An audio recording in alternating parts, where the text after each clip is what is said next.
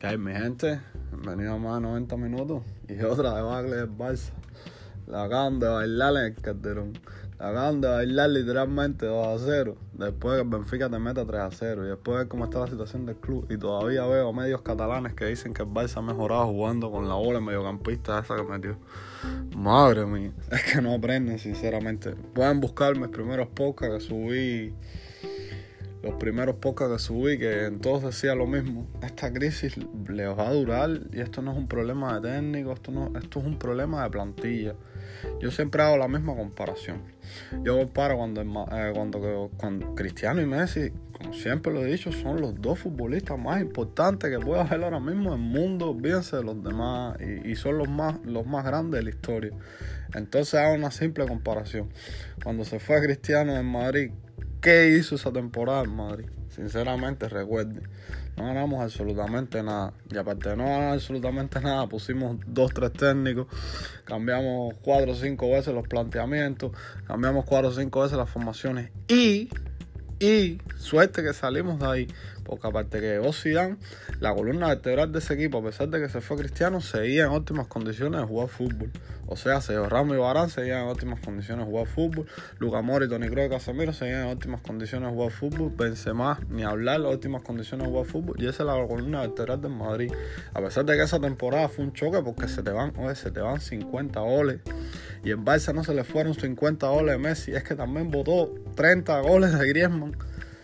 de verdad es de loco, de verdad que es un poco de loco. Claro que se te dan 50 dólares de Cristiano, tiene que pesar en la temporada, por supuesto. Pero el Madrid tenía la columna vertebral, le aparecieron, apareció Vinicius que esa temporada acabó, despuntó, enamoró al mundo entero, apareció Reguilón que jugó buena temporada. Pero a pesar de eso, el Madrid no ganó absolutamente nada, pues es que acostumbrarse a que se te vaya un futbolista tan importante es muy difícil, es demasiado difícil demasiado difícil. Imagínense que Cristiano era gol, gol, gol, gol, gol, gol, gol.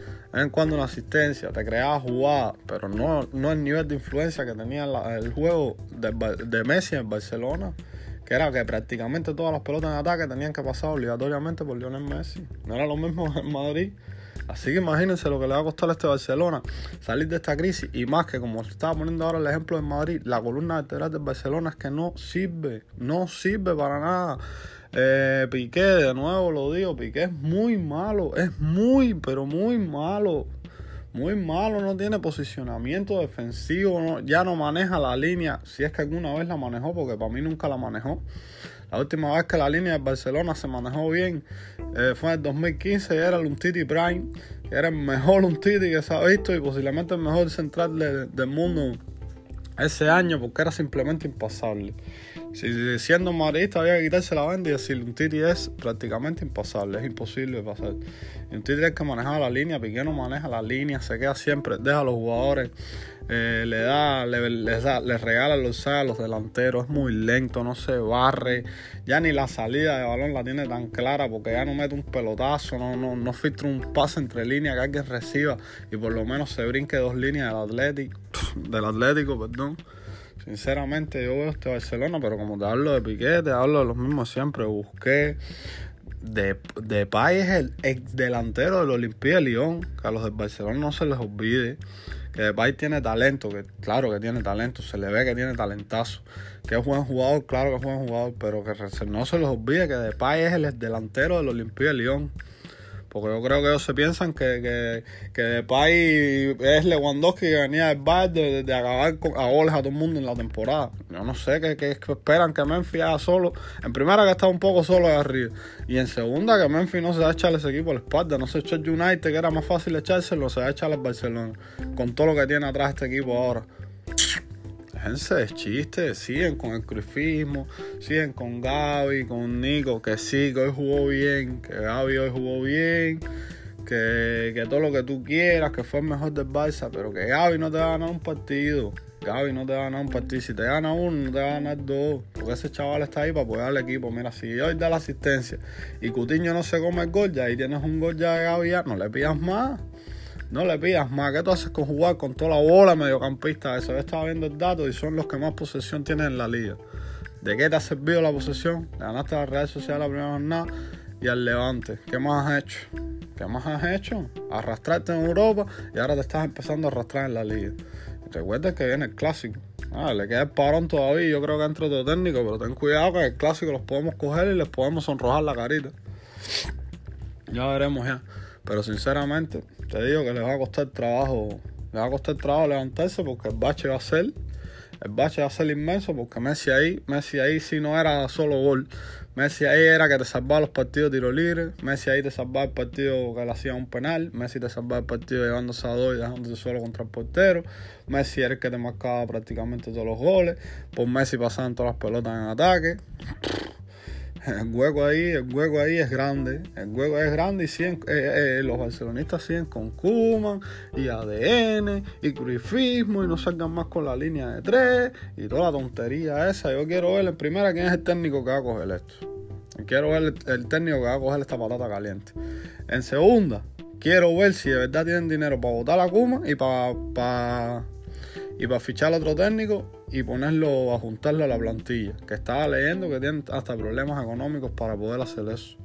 Y en tercera quiero ver que el técnico, aparte de ganas y que le cambie un poco la dinámica al equipo, porque recuerden que en Madrid también pasó lo mismo cuando se fue Cristiano y si el cambio técnico dio un cambio de dinámica, la gente se ilusionó un poco más, se ganaron dos o tres partidos. Y yo quiero ver si el técnico que entra aplica eso, porque yo estoy seguro que de fútbol no va a salvar a este equipo. No lo va a salvar, ni lo va a salvar como están los barcelonistas. No lo va a salvar el Kun Agüero, que en el City el año pasado prácticamente no ha jugado.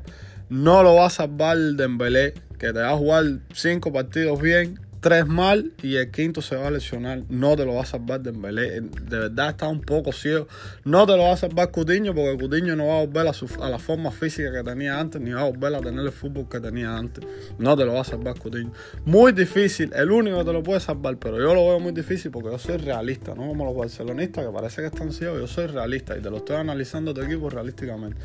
El que te puede sacar de este batch, entre comillas, porque tampoco es que te gane el título, pero sí que te mejore mucho el juego y te mejore la dinámica, puede ser Ansu Fati. Y estamos hablando de un, chaval al que le falta una rodilla. Que le falta una rodilla. Ya Ansu Fati está jugando una rodilla.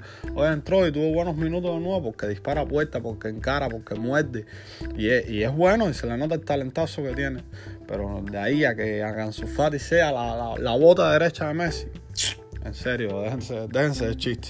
Déjense de chiste que como Cristiano y como Messi no van a existir aquí en 60 años. Así que déjense de chiste.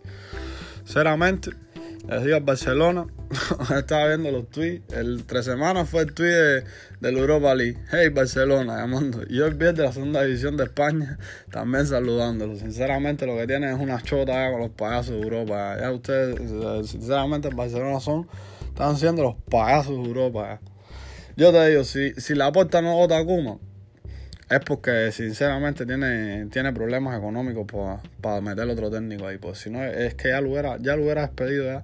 A Xavi estaba leyendo también que Xavi es el favorito de Víctor Font y por eso es que la puerta no, no quiere meterse con Xavi ni quiere entrar con el tema Xavi. Pero si hay alguien que cambiaría eso, a pesar de que no tiene nada nada recorrido en Europa ni en fútbol profesional, pero si hay alguien que pudiera cambiar eso sería Xavi, porque por lo menos se le respetara el club y la afición fuera estuviera un poco ilusionada. Creo que todos los demás técnicos serían un patch.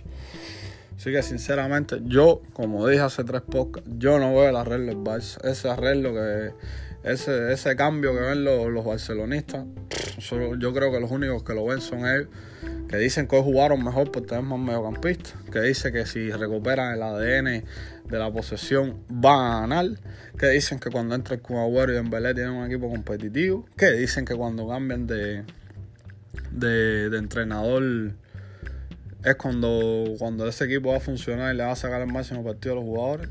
Sinceramente, yo esa ninguna la veo una solución. Ninguna la veo una solución viable. Mañana voy a hacer el partido en Madrid contra el Español. Pero una victoria, así mantenernos líderes. Ya después estaba leyendo que después del parón viene Mendy, entra Mendy, que mañana podía entrar convocado, pero Cancelotti no lo va a forzar. Eso es una super noticia para Madrid, porque ahí se apuntala y se pone un tapón a esa banda izquierda que yo estoy seguro que por ahí no entra un gol más. Ya a Mendy le van a decir lo mismo, le van a decir Mendy, Usted ni, ni, ni suba para arriba, que arriba estamos letales. Usted tape la banda como lo ha tapado siempre, entre Mendía al lado, cogiéndose esa banda, eso hace un tapón ahí. Seguimos con el problema por el lateral derecho, pero, pero yo confío que con, con, la tapa de la banda izquierda, esa regla hasta, posiblemente esa regla hasta el lateral derecho. Porque todo, toda la defensa va en conjunción. Si toda la defensa está vibrando juntos, yo estoy seguro que por ahí no entra nada. Y con Cortó atrás, Canelita en rama. Por, cierto, no hablé jugador por jugador, pero lo de Ter es un poco preocupante. Es un poco preocupante. El otro día estaba leyendo la estadística del portero más goleado en, en la Champions. Y eso estaba claro por la goleada del Barça. Pero es que en Liga que Ter Stegen las daba a dos, tres manos las chapas. Lo veo que prácticamente no para una. La de Lemar, sinceramente, pensé que hoy la chica le iba a llegar, le iba a sacar las manos esas altas que él saca, pero lo veo tieso, de verdad. Y el de Luis Suárez también, un tiro rasante, pero que lo apuró, lo apuró, lo apuró. Y yo creo que podía hacer algo más. Lo de Ter es un poco preocupante. Pero bueno, con lo de Madrid Español ya les dije. Mañana esperemos seguir siendo líder. Y mañana subo podcast análisis del partido.